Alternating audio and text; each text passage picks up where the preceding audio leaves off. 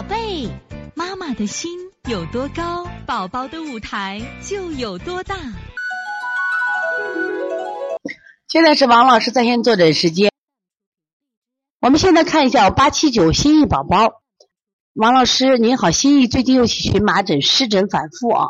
嗯，这个是这样子，你看这个湿疹啊，这个荨麻疹，一般的情况下，你看湿疹的孩子既有湿又有热，关键看你的疹子什么呀？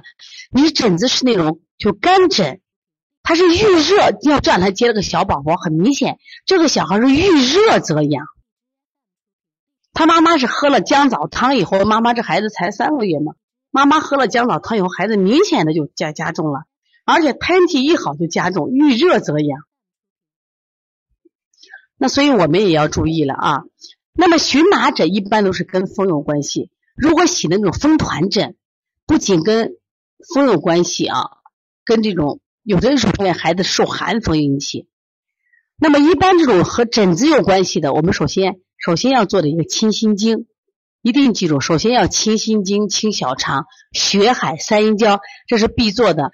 如果是因为外感风引起的，我们要做风池、风府；如果是内风，一定要做平肝、太冲、行间。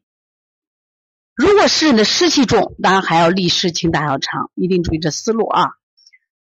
所以，从现在开始学习小儿推拿，从现在开始学习正确的育儿理念，一点都不晚。